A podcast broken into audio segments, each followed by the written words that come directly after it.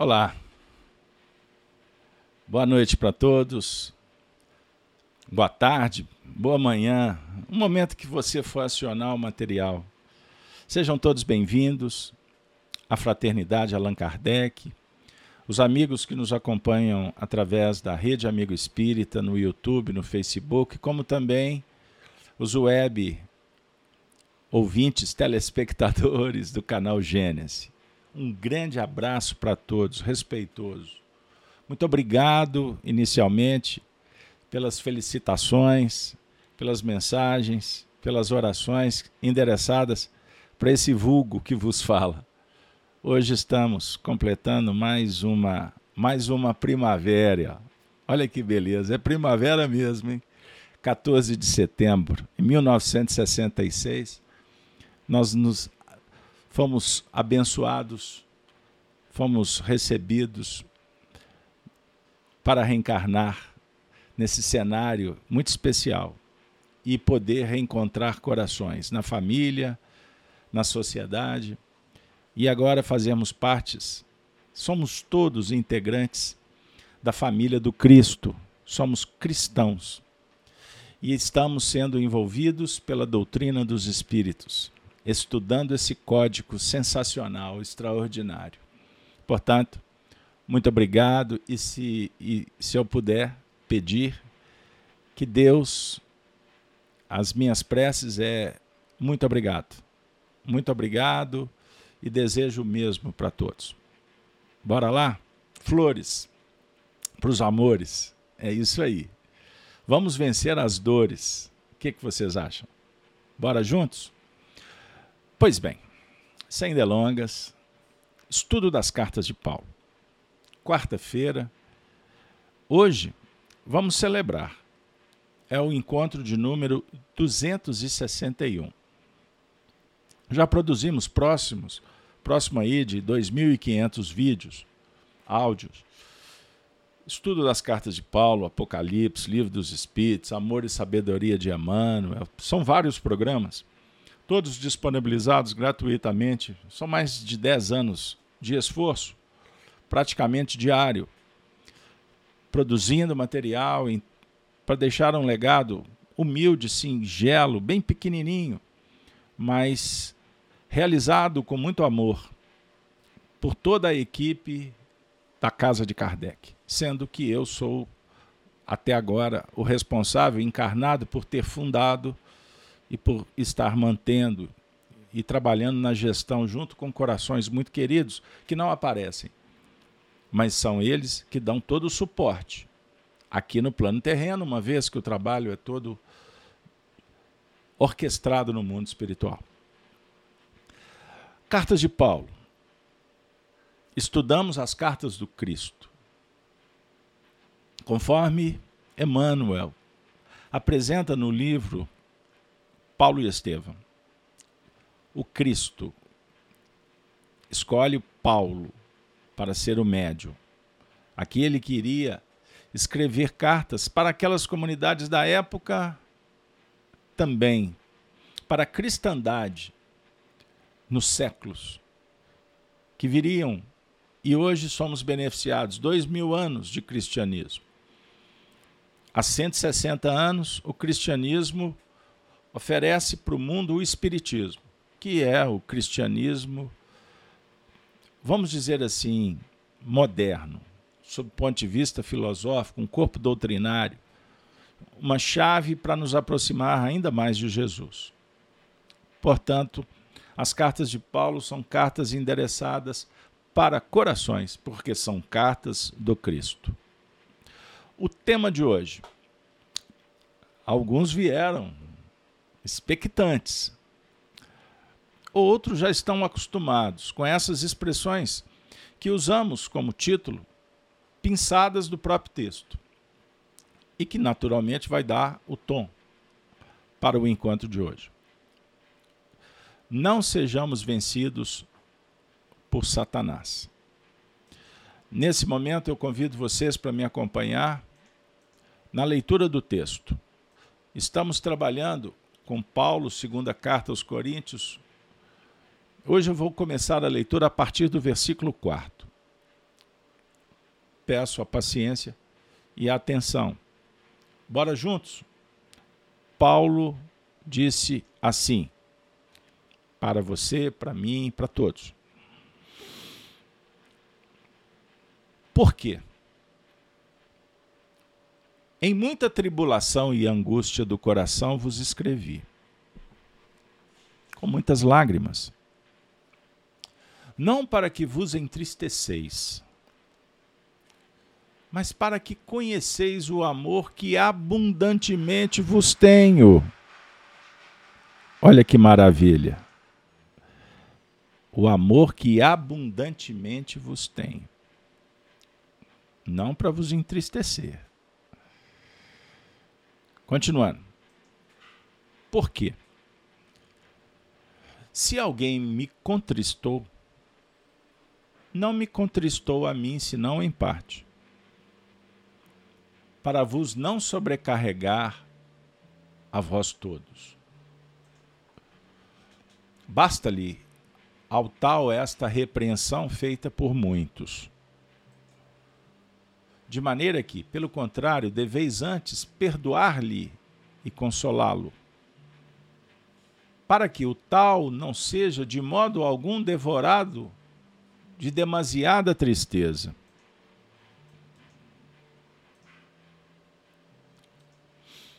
Pelo que vos rogo que confirmeis para com ele o vosso amor. E para isso vos escrevi também para pôr esta prova, saber se sois obedientes em tudo. E a quem perdoardes alguma coisa, também é eu. Porque o que eu também perdoei, se é que tenho perdoado, por amor de vós, o fiz na presença de Cristo, para que não sejamos vencidos por Satanás. Porque não ignoramos os seus ardis. Vamos ficar por aqui. A carta, conforme nós trabalhamos na última semana, aqueles que não puderam acompanhar, o vídeo está disponível nos canais. Nós dialogamos sobre o ponto de vista das emoções, das dificuldades, os desafios, experiências, aprendizado. Que Paulo de Tarso estava experienciando e compartilhando suas dores com os cristãos, aqueles que ele confiou e endereçou a sua confissão. Isso. A palavra confissão me, nos remete, por exemplo, às teorias de Santo Agostinho sobre a importância de revelar, de confirmar o que vem no coração. Confessar.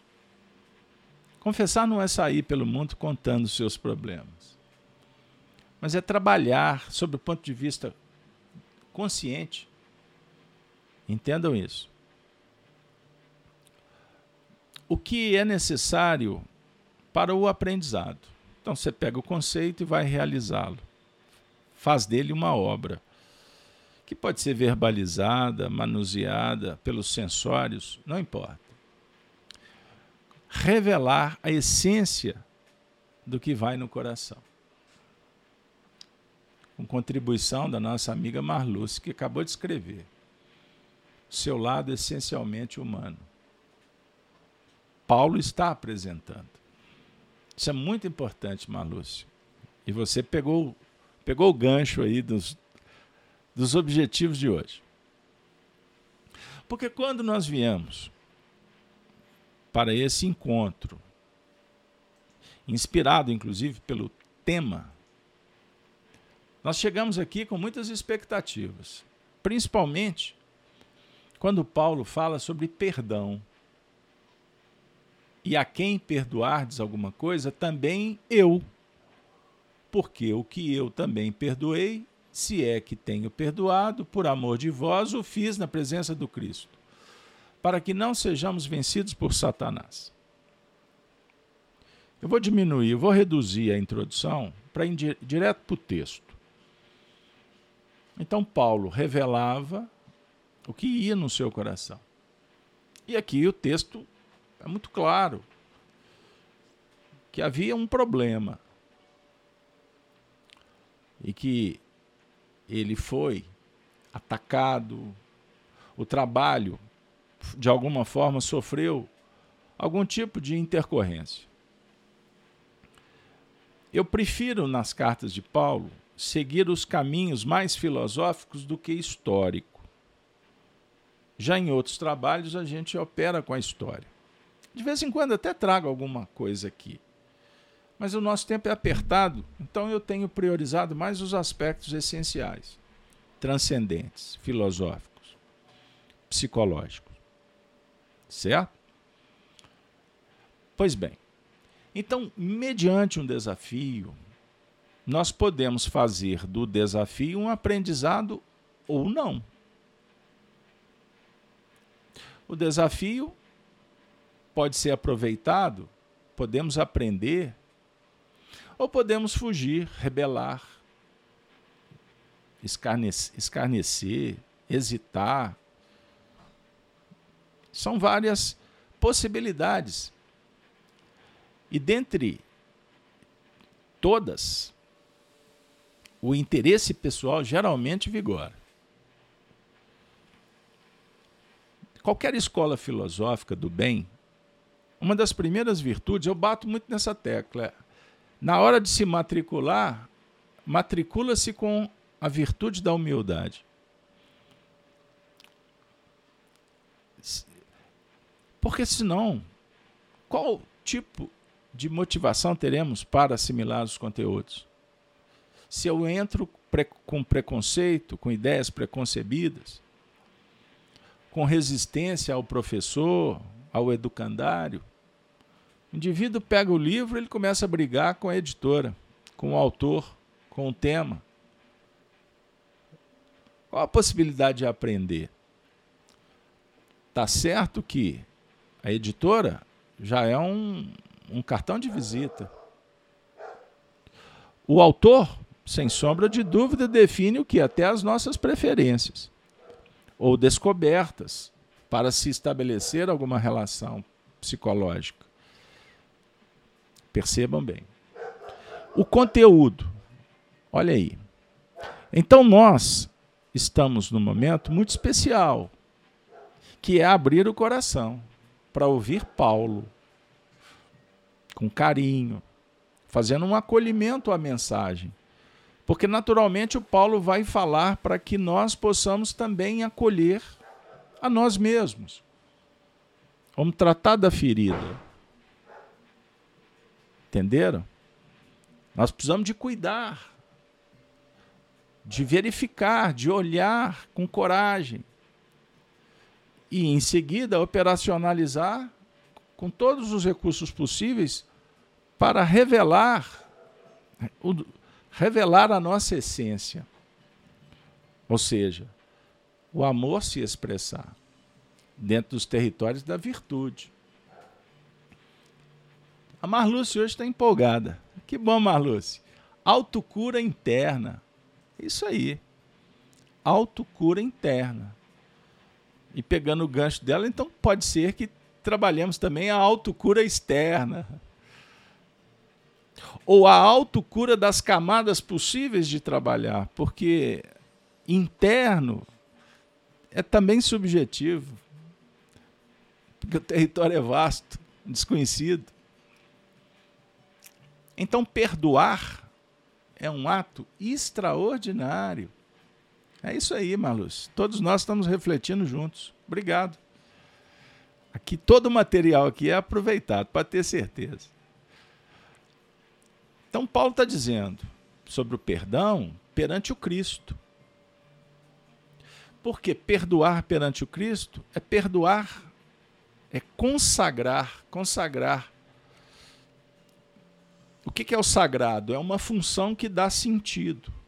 Então vamos todos a ela, a essa função. o perdão, benevolência, indulgência. Vamos superar as dificuldades. Isso é muito importante. Isso é muito sério. Para que não sejamos vencidos por Satanás, e o Paulo ainda fala, porque não ignoramos os, os seus ardis. Bom, vocês sabem que, eu, que a gente tem que atender a diversos públicos. Então, com quanto a, aos amigos que vieram querendo ouvir mais sobre o Satanás, né? é um assunto assim palpitante. Satanás representa aqueles fulcros de radiação de baixa frequência. O antagonismo. Então, o símbolo Satanás, o demônio, ele pode ser tra trabalhado o mal em mim. Por quê? O mal em mim é a ausência do bem em mim. Ou seja, estamos desconectados da essência. Desconectado do eu profundo. Então, naturalmente, isso gera um desconforto. A doença, o desequilíbrio, a desarmonia. Agora, existe o mal externo. Existe sim. O mal externo, na verdade, são os seres que estão descolados deles mesmos. O ego adoecido. É isso aí. Em mim e no semelhante. Isso é importante, porque o nosso objetivo principal é trabalhar em nível íntimo. Mas nossa escola não pode fechar os olhos para tratar dos assuntos diversos, como o mal que está também ao meu lado. Entendam aí. Então, doutrina espírita, fundamento é moral filosofia moral cristã. A teoria espírita da mediunidade, ou seja, do intercâmbio com os seres através dos sensórios, da faculdade mediúnica, e também, né, entendam bem, das outras faculdades, porque eu intercambio com você olhando, ouvindo, sentindo, cheirando, identificando a sua presença. Então, a mediunidade é a capacidade de identificar também os espíritos. Porque nós precisamos de reconhecer o cenário que estamos trabalhando. Porque na convivência somos chamados para trabalhar a essência, o que está aqui dentro. É? O ego. O ego, sob o ponto de vista positivo, e o ego, quando fica enfermo, se torna o grande impedimento. Certo? Então vamos falar primeiro do que está fora, o Satanás de fora. Se der tempo, a gente vem para dentro. Se não der, semana que vem, a gente trabalha em nível essencial, psicológico. Pode ser? Então eu separei para ilustrar o nosso estudo espiritista agora, duas questões do Livro dos Espíritos.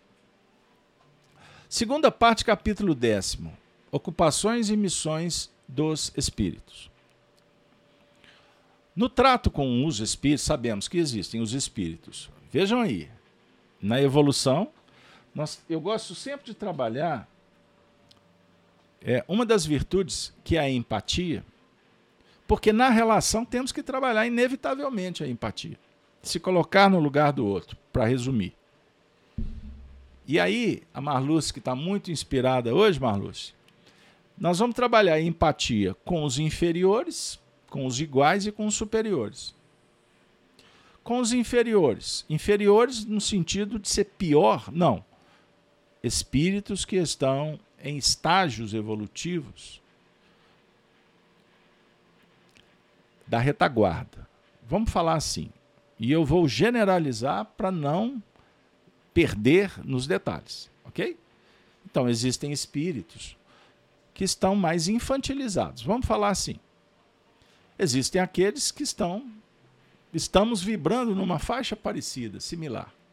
Então, vamos tratar como iguais. E existem é, os superiores.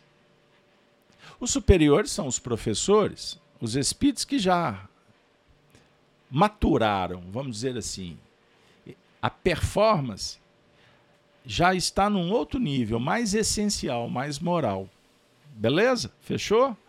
Então, empatia se colocar na, no lugar daqueles que precisam de muita ajuda, daqueles que estão compartilhando experiências, é? são os iguais, e se colocar empaticamente no lugar dos superiores. Vejam que dinâmica legal. Você já se posicionou no lugar do seu mentor espiritual que te ajuda? Eu nunca vi essa abordagem no meio espírita. Se colocar no lugar dos superiores. Uma abordagem mais profunda. Isso veio como orientação espiritual de um dos nossos professores, professores espirituais, que ele pediu que eu explorasse isso há uns temas atrás, e aí a gente vem devagarzinho, com os nossos limites, colorindo, organizando melhor as ideias. Mas é um desafio. Então, quando você fizer uma prece ao seu mentor espiritual, vamos sair daquela condição de ficar pedindo apenas. Pode pedir, viu? É legítimo. Mas por que não se colocar como um parceiro, um amigo? Muito obrigado pelo seu apoio, pela sua inspiração, mas eu preciso de te ouvir melhor. O que eu posso fazer? Entendam aí. Aí você se colocando no lugar dele, aí você olha para o espelho que é você. E imagine o que, que ele poderia fazer para te ajudar. É você mesmo. Então você sai de protagonista para observador da sua história. Aí você vai ler o livro da sua vida. O que tu está escrevendo, o que podes escrever. Captaram? Pois bem. Então, dentro dessa dinâmica de relações, relacionamos com encarnados e com desencarnados. Ponto. Beleza? Como se dá? Nós estamos estudando todos os momentos que chegamos pertinho da escola kardeciana. E Jesus dá a nota né, do comportamento moral. Bom, explicado, pelo menos eu tentei, eu vou trazer duas questões do Livro dos Espíritos. Primeira, questão 567. 567. Vejam aí. Que legal. Kardec perguntou assim: Os espíritos se intrometem em nossas ocupações e em nossos prazeres? Opa! Ocupações e prazeres? Estão ouvindo bem? Meu áudio está chegando com qualidade. Hoje eu estou sem retorno então eu não estou sabendo o que está acontecendo aí para vocês. Resposta: se eles interferem em ocupações e prazeres. Os espíritos vulgares, como dizes, sim. Esses vos rodeiam constantemente e por vezes tomam parte muito ativa no que fazeis conforme suas naturezas, para impulsionar os homens nos diversos caminhos da vida, é preciso que suas paixões sejam estimuladas ou moderadas. Sensacional. Então, os espíritos vulgares, sim, eles rodeiam constantemente o rodear dá aquela ideia do gravitar, né? Eles gravitam em torno do núcleo que está irradiando, os pensamentos e sentimentos que partem de você, de cada um. E por vezes eles tomam parte. O que, que é tomar parte ativa no que fazeis? eles sugerem ou eles pegam carona com as suas escolhas e potencializam. Aí eles atuam repercutindo nas suas emoções. E podem alterar o quimismo. Entendam bem. Então o assunto é influência. Eles influenciam. Quando é obsessivo, a influência é contumaz. Expressão usada por Kardec. É? Persistente. Estudem o capítulo que trata é, da influência moral dos médiuns nas comunicações, livro dos médiuns. Vocês vão entender os aspectos que envolvem uma comunicação mediúnica. Para o médium que vai receber um texto, uma mensagem, essa influência se dá no nosso comportamento. Você não precisa estar agindo como médium, ferramenta de trabalho intelectual para trazer alguma coisa para alguém. É na relação sua com você mesmo. Entenderam? Com você mesmo, os espíritos influenciam. Então tem, você gesta uma ideia, você assimila uma ideia, sua mente é ela transcodifica, mas ela também cria, ela é co-criadora, dentro do plano da imaginação. E os espíritos participam desse cenário e você, eu, a grande maioria não dá conta, porque é por frequência. Aí você não consegue identificar em alguns momentos qual é o pensamento que é seu e que vem dos espíritos. Então a coisa funciona assim. Então a Marluce está falando que sobre a luta profunda com os nossos comportamentos atávicos. Eu tenho visto por aí uma palavra que tem sido muito explorada atualmente é sobre crenças. Crenças limitantes e crenças abrangentes. Uma, e se diz também que, que as crenças que limitam nós podemos ficar livres dela, basta virar a chave e não mais acreditar. Bom, teoricamente é assim que funciona, mas na prática não é assim.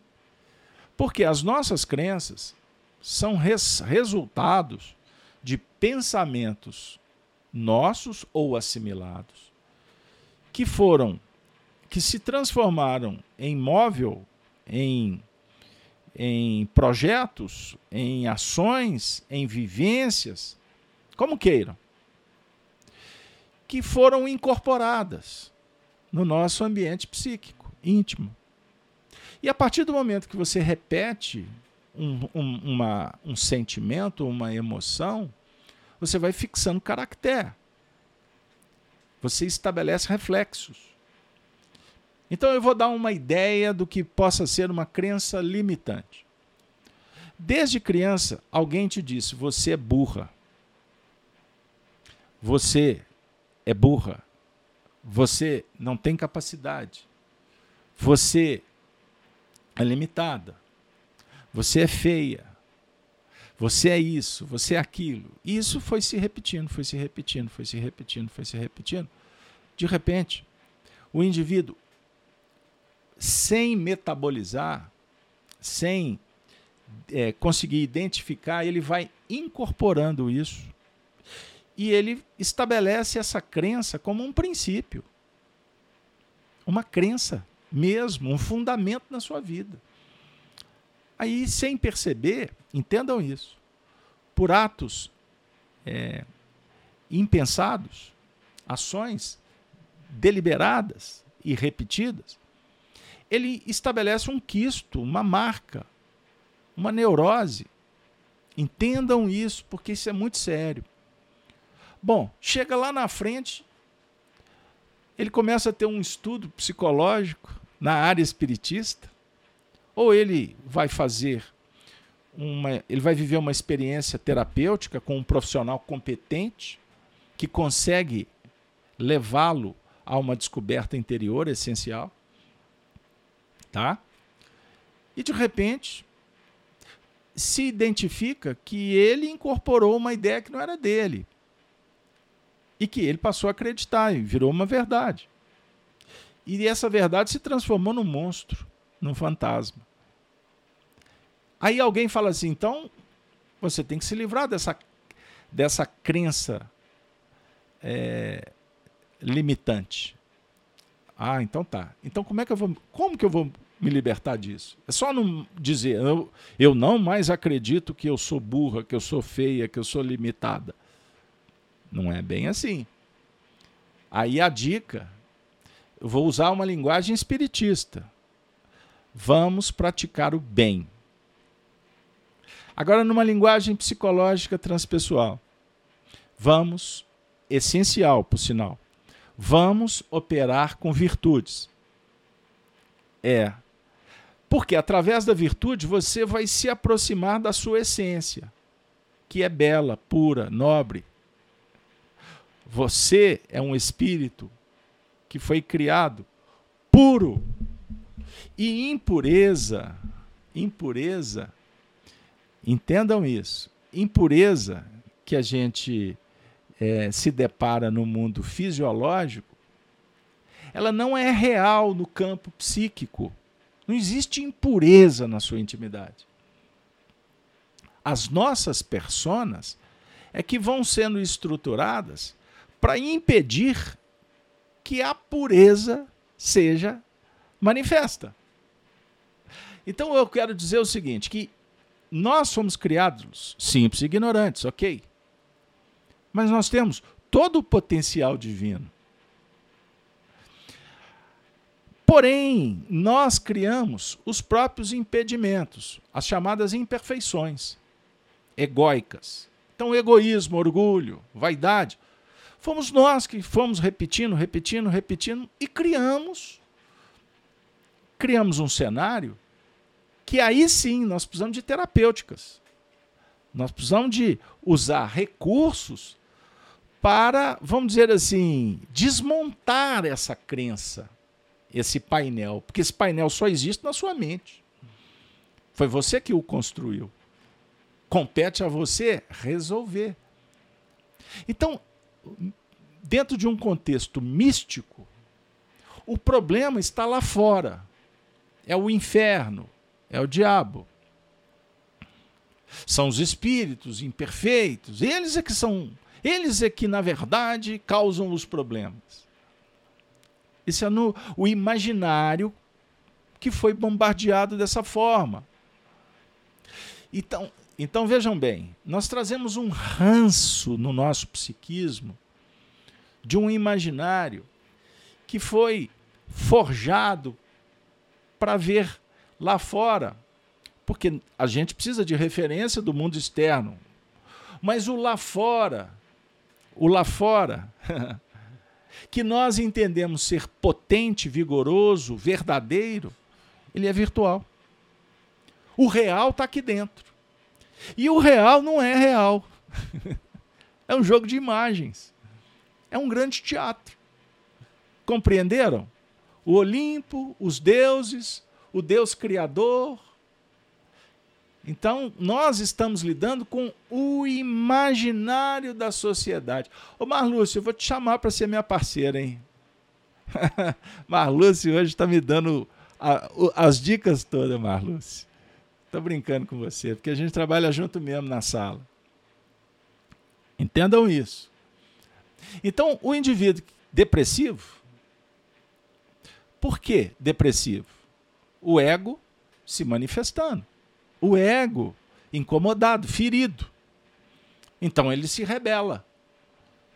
Salvo, resguardando as depressões com explicações fisiológicas, eu não estou entrando nesse, nesse mérito, mas a maior parte delas é do, fruto do imaginário, que recebeu um bombardeio, confiou potencializou, investiu e traduziu isso tudo para dentro.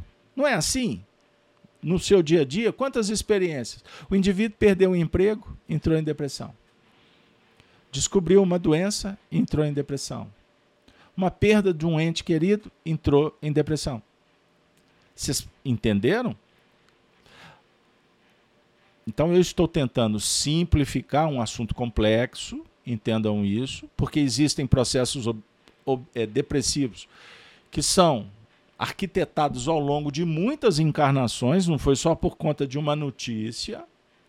Eu só estou trabalhando um exemplo para a gente ter uma ideia da complexidade do assunto. Então, quando Paulo fala sobre o Satanás e seus ardis, ele está tratando do assunto externo. Qual é a tônica?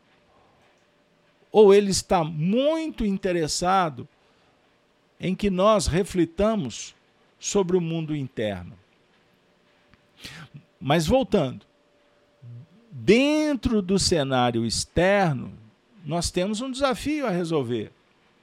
Porque se os espíritos vulgares, eles são ativos, como fazer? É ignorá-los? É fazer uma prece fingir que assim resolve? É, é mudar de ambiente? É terminar a relação? O que, é que vocês acham? Aí nós somos chamados para trazer mais uma questão do livro dos Espíritos. Vejam bem, ainda no cenário externo, questão 932, penas e gozos terrenos. Vejam aí, por que nesse mundo a influência dos maus geralmente sobrepuja a dos bons? Resposta: por fraqueza dos bons. Os maus são intrigantes e audaciosos. Os bons são tímidos. Quando estes o quiserem, haverão de preponderar. Então vejam bem, você está laborando num cenário junto com os pares. Então nós temos o desafio a internalizar para cuidar, para trabalhar um movimento interior de forma que nós vamos desconstruir o, o que é ilusório, o que está no imaginário. Mas ao mesmo tempo você se relaciona com os outros seres que estão vibrando na faixa da virtude ou da imperfeição. E aí surge uma questão de difícil resolução. Por quê? É uma resposta pessoal, é uma escolha de cada um. O que fazer? Os bons, os bons são tímidos. Vejam bem, enquanto os maus são audaciosos, são intrigantes, são polêmicos. Entenderam? Então, vejam bem, vejam bem. Eu vou pegar, eu vou pegar, vou, eu vou pensar, eu vou pensar o que a Marluce, que está muito bem inspirada hoje, trouxe. E eu gostaria muito que vocês entrassem em prece, porque eu vou abordar de uma forma abrangente. Ela está dizendo: assim vemos na política. Estou refletindo muito sobre o momento atual. Meu nome é Carlos Alberto, viu, Marluce? Se você está perguntando, é o meu nome. Me desculpem se eu não me apresentei aqui logo de início. A gente parte do princípio que todo mundo já nos conhece, né? Quem está aqui na live. Mas vamos lá. Então veja aí. Nós estamos no cenário externo, como tu dissestes, num grande teatro. Porque nós estamos exercendo um papel, cada um, dentro do enredo da vida. Não é isso? Partindo do princípio que estamos incorporando o personagem com autenticidade, com valores, com ética, com interesse em sermos fiéis ao que nos foi proposto, e no caso, o compromisso que assumimos antes de reencarnar. E o papel aqui não é para fingir, não. É um papel, ou seja, é cumprir uma tarefa, uma missão. Então temos que cuidar da nossa relação com a essência espiritual, com o nosso eu profundo. E para que tudo isso funcione muito bem, precisamos estar conectados com, a, com as dicas que são dadas pela consciência. Então, quando praticamos o bem, as coisas caminham, fluem, as portas abrem. Por mais dificuldade que tu tenha para fazer acontecer, você deita a sua cabeça no travesseiro em paz, porque você fez o melhor. E não tem atrito, não tem conflito, não tem violência. É você cuidando da sua essência espiritual, do seu eu, que precisa de cuidado. Ponto. Aí vem o cenário de fora. Aí nós vamos enfrentar os desafios. Peço a vocês que fiquem focados no estudo, porque senão a gente fica digitando e se perde. Prestem atenção que legal isso aqui, viu, gente? Então lá fora, quando tu tem que expressar, no momento em que você é desafiado, naturalmente você vai buscar os recursos que você tem em mãos. E você se apoia nos princípios que você está definindo como roteiro da sua vida. Certo? Então, nós vamos ir tendo um grande desafio para identificar o momento de falar, o momento de calar. O momento de estar presente, o momento de ficar à margem. A questão toda é que os nossos impulsos hoje são muito mais egóicos, pautados, pautados nos interesses imediatistas. Entendam isso, pelo menos a ideia aqui como uma ideia que possa ficar clara, porque depois que terminar a live, eu tenho muitas encarnações para tentar explicar isso melhor no meu dia a dia. É a hora de confessar, como falava Agostinho. A Lívia, Olívia, muito obrigado. A Lívia colocou um texto aqui legal. Que nessas, nesses momentos de, vejam bem, de conflito, precisamos de acolhimento. Não é isso, Lívia? Você que gosta do setting terapêutico, no momento do conflito, precisamos de acolhimento. Precisamos de bondade. Precisamos de carinho. Certo? Aí surge o momento do dilema. O que fazer? Olha aí. E aí ela deu uma dica de uma virtude que é a do perdão, como chave. A Lívia disse assim: a chave é o perdão que permite a reconexão com a tua essência, atribuindo sentidos à tua existência e tornando consciente tuas potencialidades, a fim de romper as barreiras limitantes. Olha que extraordinário. Então temos que trabalhar o perdão para que a gente possa atribuir um sentido à existência, a finalidade. E tornar todos os atos conscientes. E não agir mais por impulsos, para romper os limites. Compreendam? Quais são os limites? Eu vou brincar com vocês. As camadas das personalidades. Aí nós temos que lidar. Vejam aí que interessante. Nós temos que lidar. Nós somos o ser essencial, certo? Vamos lidar com as camadas das personalidades. Um dia eu venho aqui para falar sobre teorias de camadas de personalidade. Mas a ideia é entendermos que existe a face mascarada do ego e a face evidente do ego pessoal gosta quando eu trago essas imagens, né? Vamos falar da face evidente do ego? O que, que é face evidente do ego? é o desamor. Como assim? Face evidente do ego. Desamor?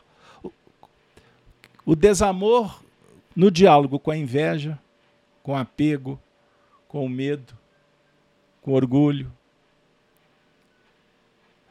com a violência, com o egoísmo, com a raiva, com a autopunição, com o egocentrismo, com a tristeza. Tristeza é desamor. Deixa eu, deixa eu reencarnar aqui, porque senão eu vou ficar muito longe de vocês. Astúcia, a infelicidade, a rebeldia é desamor. A melancolia é desamor a insegurança, crueldade, frustração. Dependência não é amor, é desamor.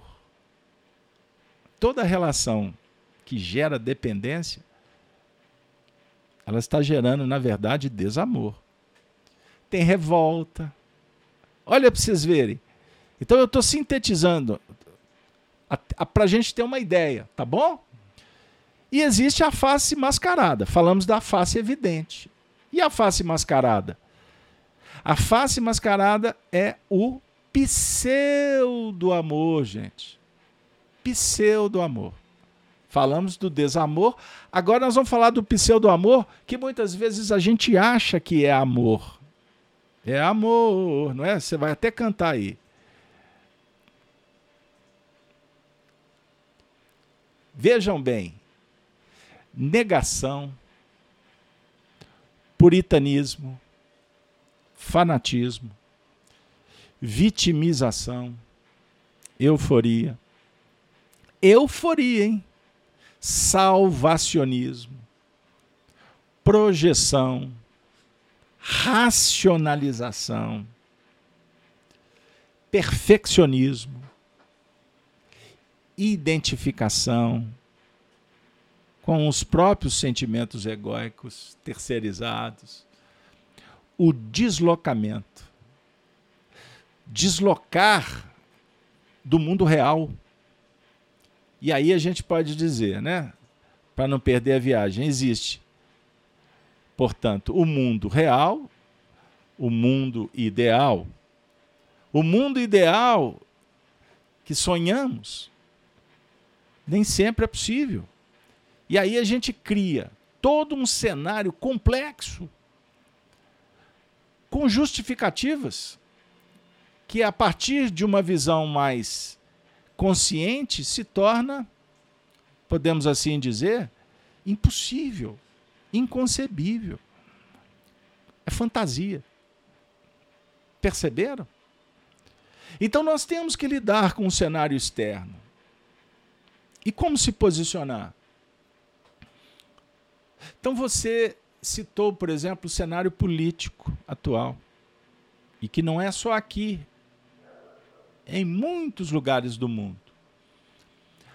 Como seres humanos, vejam aí se você concorda, se não concorda, não tem problema, gente. Nós estamos aqui para bater papo filosófico. Vamos pensar o seguinte: o ser humano a sociedade a partir da engenharia social materialista, nós fomos bombardeados no imaginário para desconectar com a essência, que é amor. Estão lembrados que mostramos ali há pouco? Amor é essência, é luz. Por quê? Como? Qual o interesse? É que nós, nos tornando materialista, possamos dar resultados. Então entramos na era, na era das formalidades, das normatizações, de sorte que o mundo vá parar na mão de tecnocratas que vão estabelecer uma ordem de sorte que eles vão dominar.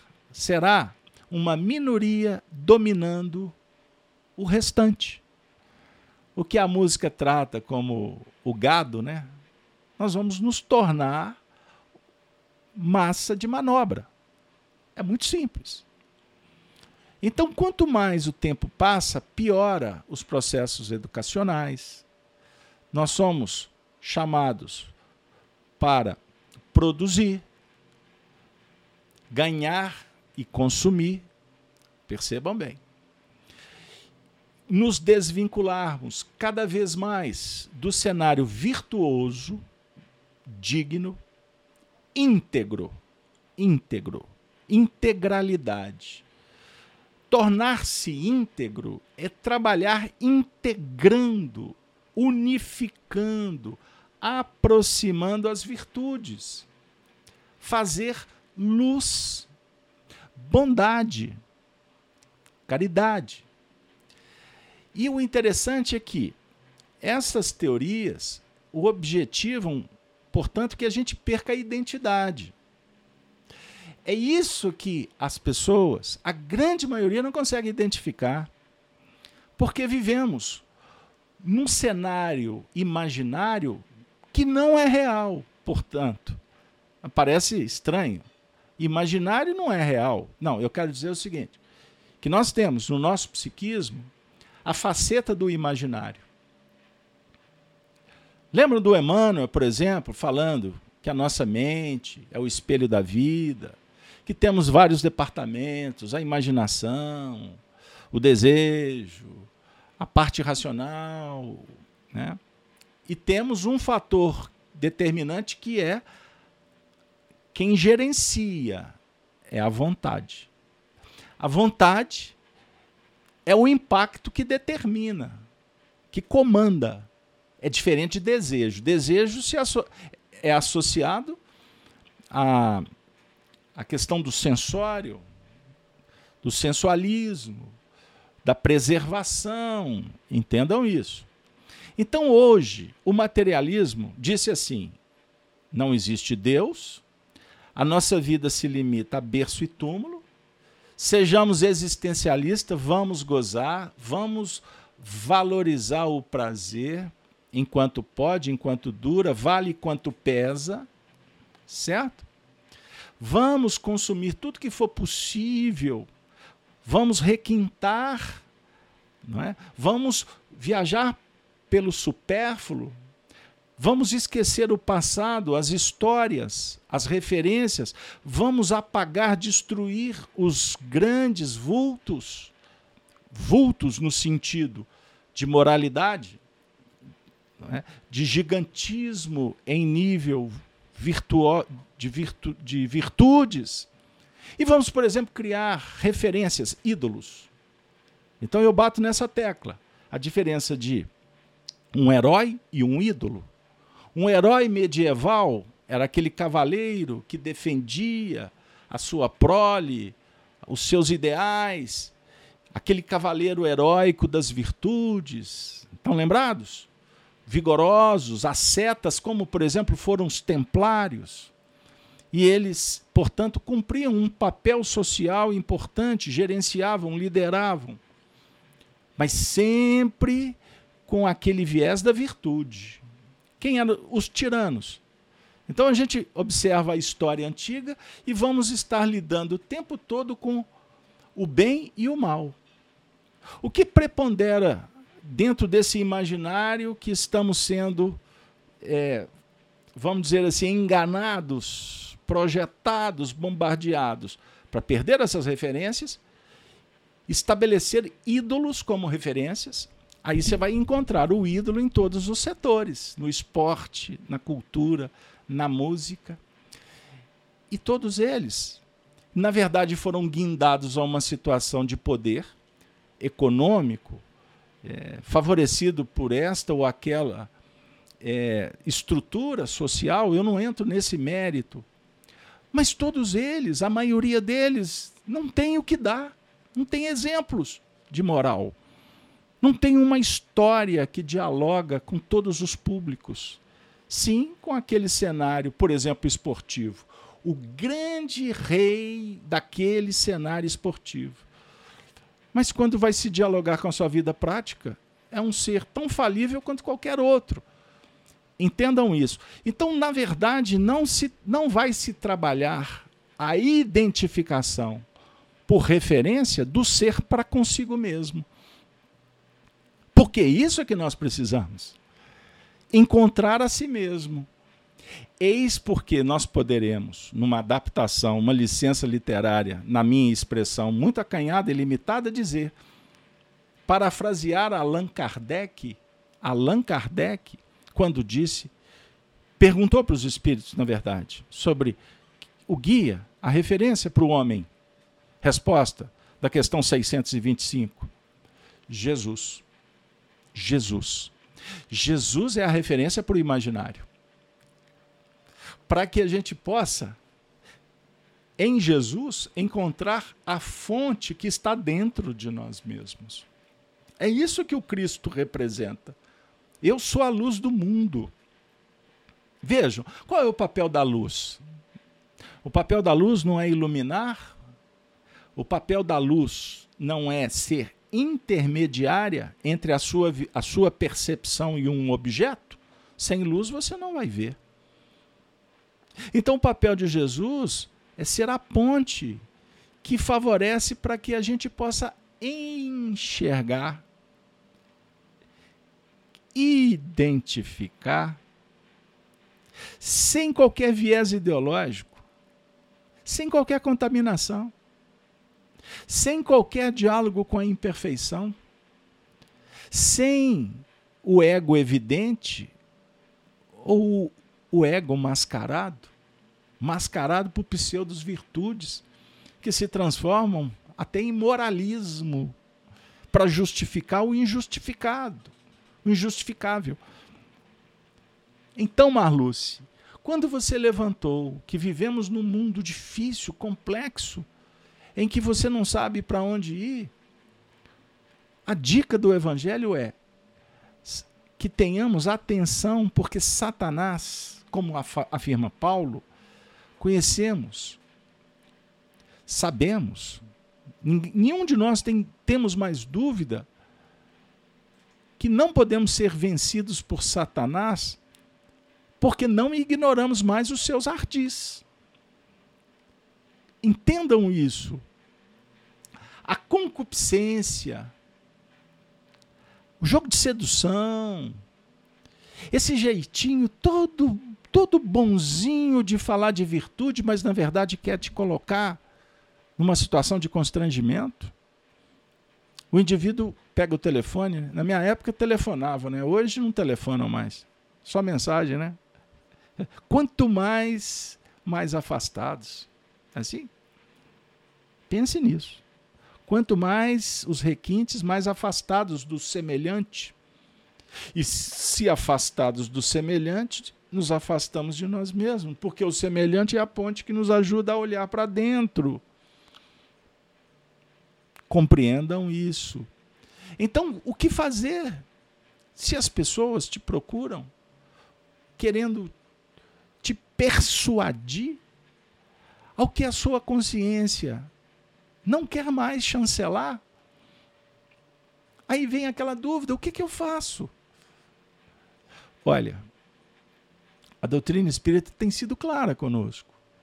Os espíritos têm revelado suas experiências e a maioria das comunicações nas nossas atividades terapêuticas com os desencarnados, o discurso é o mesmo dos tempos de Kardec, dos tempos de Chico Xavier. Os espíritos voltam do além-túmulo para dizer que eles deram mais atenção à concupiscência, ao engodo. Eles preferiram, eu vou dar um símbolo aqui para a gente entender. Eles preferiram os ídolos da ficção científica, que te joga para o futuro e você não tem referência nenhuma no futuro. Entendam isso. Eles vão te dizer. Para você ficar preocupado com alienígenas, para você ficar muito atento aos progressos tecnológicos e estas pautas que estão sendo discutidas por aí, e convencem, e convencem as massas e, na verdade, são só alibi. São narrativas. dos engenheiros sociais que querem dominar, dominar, dominar as grandes massas. O que, que vai acontecer? Você vai se descolar dos seus compromissos com você mesmo, com a sua família, porque o interesse é que você não tenha mais família. A ideia é essa. Dialoguem nos cenários acadêmicos, nos territórios militantes. Destrua a família. Porque sem família não teremos base. Percebam isso, gente. Percebam isso. E não ouçam o que eu estou dizendo com qualquer viés politizado. Nós estamos falando de, um assunto grave que estamos enfrentando no dia a dia. As pessoas não sabem, elas não percebem. Porque elas gastam seus tempos, elas ocupam um momento extraordinário de poder estar lendo um livro, um livro do bem, num diálogo fraterno com amigos, frequentando um lugar bendito, ajudando o semelhante, convivendo, gastam seus tempos diante de uma televisão que emburrece com uma programação que não leva ninguém a lugar nenhum, com notícias que não fazem qualquer conexão com o seu mundo real, com o seu dia a dia. Tanto é verdade, minha amiga e meu amigo, que quem lida na área humana, que quem está cuidando da saúde mental sabe do que eu estou dizendo. A demanda é cada vez maior. A doença mental se espalhando é a pandemia do momento. As pessoas estão sem referências. É isso que é importante a gente entender. As pessoas não estão identificando que sem Deus no coração, sem a prática da virtude, o antagonismo ele cresce. Só que ele é sutil. Entendam isso. Ele se apresenta igual naqueles cenários que são medievais. O diabo se apresenta com pele de cordeiro, de ovelha, bonito, esbelto, atendendo os anseios sensualistas, prodigalizando é, dinheiro, poder, tudo de uma forma extremamente sutil. Eu dou uma dica para vocês. Assistam um filme, a série Senhor dos Anéis e vejam o poder que está por trás do anel. Mas esse poder não influencia. O, o garoto, o missionário, que era uma alma virtuosa, ele percebe que o poder pode ser usado para o bem e não para atender os sentimentos egóicos de continuar perpetuando na ilusão e bombardeando o imaginário com crenças limitantes que não tem mais espaço quando se conhece Jesus. Aí no, nessa série nós vamos encontrar aqueles que se sacrificam para ajudar a comunidade, a sociedade. Então, Marluce, você hoje foi abençoada, Marluce. Muito inspirada. O homem que não tem fé, diria Chico Xavier, um homem sem fé é um homem que não sabe o que veio, o que está fazendo e para onde vai.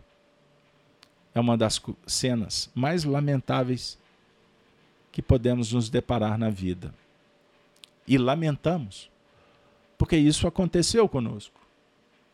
E o nosso esforço primordial, e por isso estamos aqui, é porque nós precisamos de Deus. Reconhecemos que somos pequenos, incipientes, vacilantes. Por isso eu agradeço a Deus, a vocês, a Jesus, por estarmos aqui juntos. Agora, não se entristeçam. Pense nisso. Nós precisamos de confiar na bondade de Deus. E para encerrar, Santo Agostinho, no livro dos médiuns, Dissertações Espíritas, capítulo 31. Santo Agostinho disse assim: Confiai na bondade de Deus e sede bastantes, bastante clarividentes para perceberdes os preparativos da nova vida que ele vos destina. Não vos será possível, é verdade, gozá-la nessa existência. Mas não sereis felizes se, mesmo sem, tor sem tornardes a viver nesse globo, puderdes apreciar do alto que a obra que houverdes começado se desenvolve sobre as vossas vistas? Armai-vos de fé, firme e inabalável, contra os obstáculos que vos parecem levantar-se contra o edifício cujos fundamentos lançastes. São sólidas as bases em que ele se assenta. O Cristo colocou a primeira pedra. Coragem, minha amiga, meu amigo, meus irmãos. Coragem. Pois arquitetos do Divino Mestre, trabalhai, construí. Deus vos coroará a obra. Mas lembrai-vos bem de que o Cristo renega como seu discípulo todo aquele que só nos lábios tem a caridade. Não basta crer é preciso, sobretudo, dar exemplo de bondade, de tolerância e de desinteresse, sem o que a vossa fé será estéril. Um coração muito querido me procurou hoje, dizendo assim: que anda muito triste, pois muitos dos seus entes queridos têm visitado, têm invadido a sua intimidade com aspectos, com ideologias persuasivas, mas extremamente agressivas. E ela me procurou com o coração combalido, me perguntando o que fazer. É certo que ela sabia que eu não tinha a resposta pronta, mas foi um desabafo. E eu disse para ela: Minha amiga, lembra-te do Cristo. A doutrina espírita explica que todas as questões complexas que vigoram no mundo, se vocês quiserem a comprovação, leiam o texto que eu acabei de citar e a sequência de outras mensagens caracteriza o um mundo inferior, que é o nosso planeta. O planeta Terra, escola, hospital e cárcere. Quantos estão na escola e quantas escolas existem? Mas quantos, quantos estão sofrendo nos hospitais? Quantos hospitais para atender a diversidade de doenças? Quantos estão nos cárceres lamentando o que fizeram?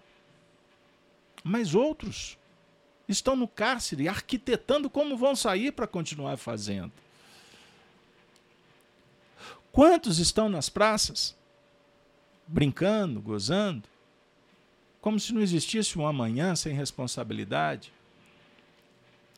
O certo é, o cristão pergunta: onde está o Cristo? Está triste? Está distante? Não. Porque o trabalho do Cristo é com todos, todas as ovelhas. Cada um na sua parte, no seu cenário. Aqueles que estão interessados em superar os seus limites egóicos, não tenha dúvida que as portas estão abrindo. Porque estes estão sutilizando, aprimorando e conectando para sair, para vencer e para ir para uma esfera bendita. Os demais, em situações mais diversas, alguns não conseguem ver, não sabem onde estão. Alguns não sabem que desencarnaram, outros o porquê estão encarnados. Então, estes precisam de técnicos especialistas. Os que estão clamando nos hospitais, a maioria sem saber por que estão doentes. Alguns já sabem, porque fizeram. E não são vítimas. Na verdade, estão colhendo os próprios frutos. Enfim, o Cristo está em toda parte.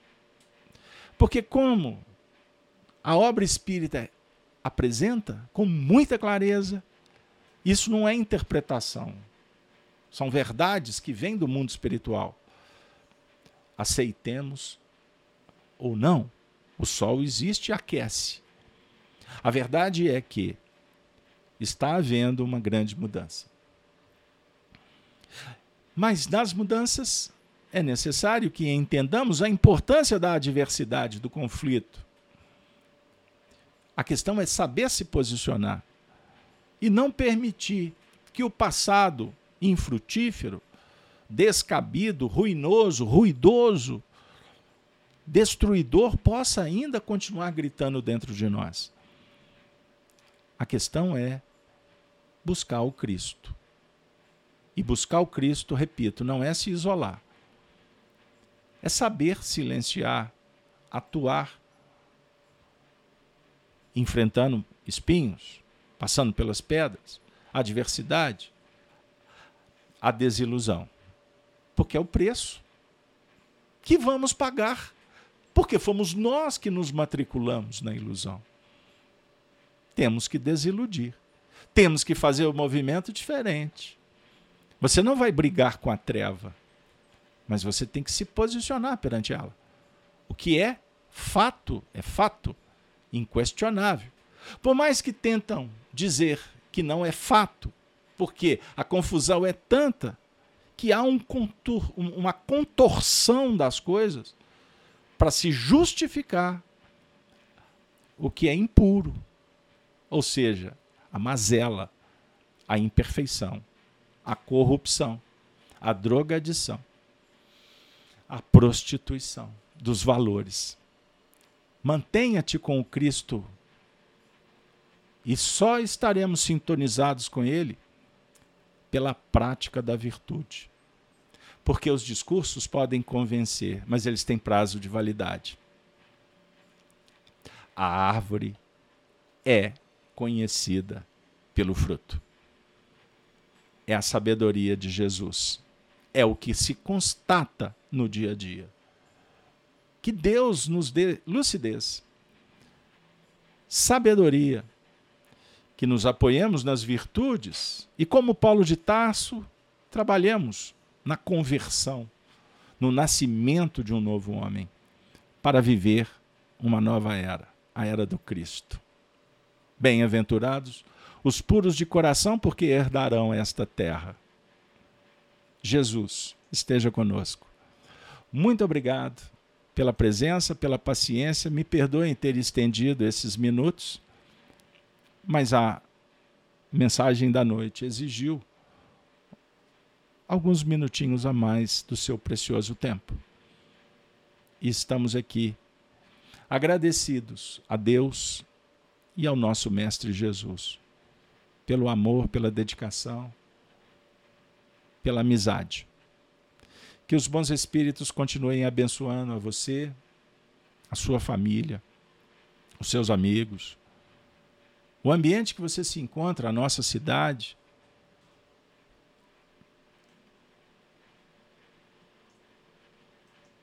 Que abençoe o nosso Brasil. Brasil dessa gente guerreira.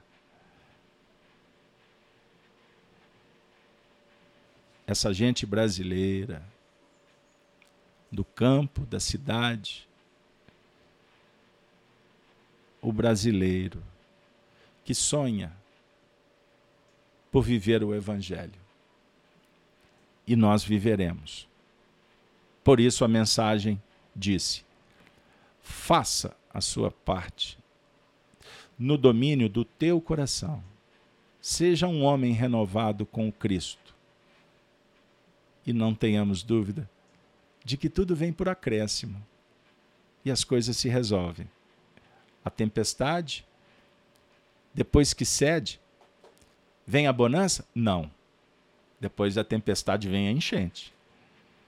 Depois da enchente, as águas baixam, precisamos de cuidar do que está sujo, vem a bonança. Trabalho, esforço, mérito, vitória, sucesso no empreendimento do bem. Assim, com muita alegria no coração, eu me despeço, desejando a vocês uma noite de muita paz, de muita alegria.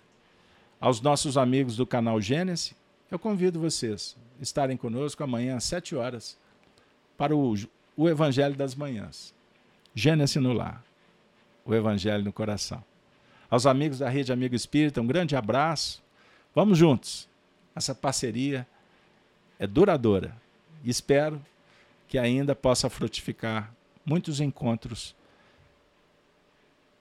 muita espiritualidade na nossa vida.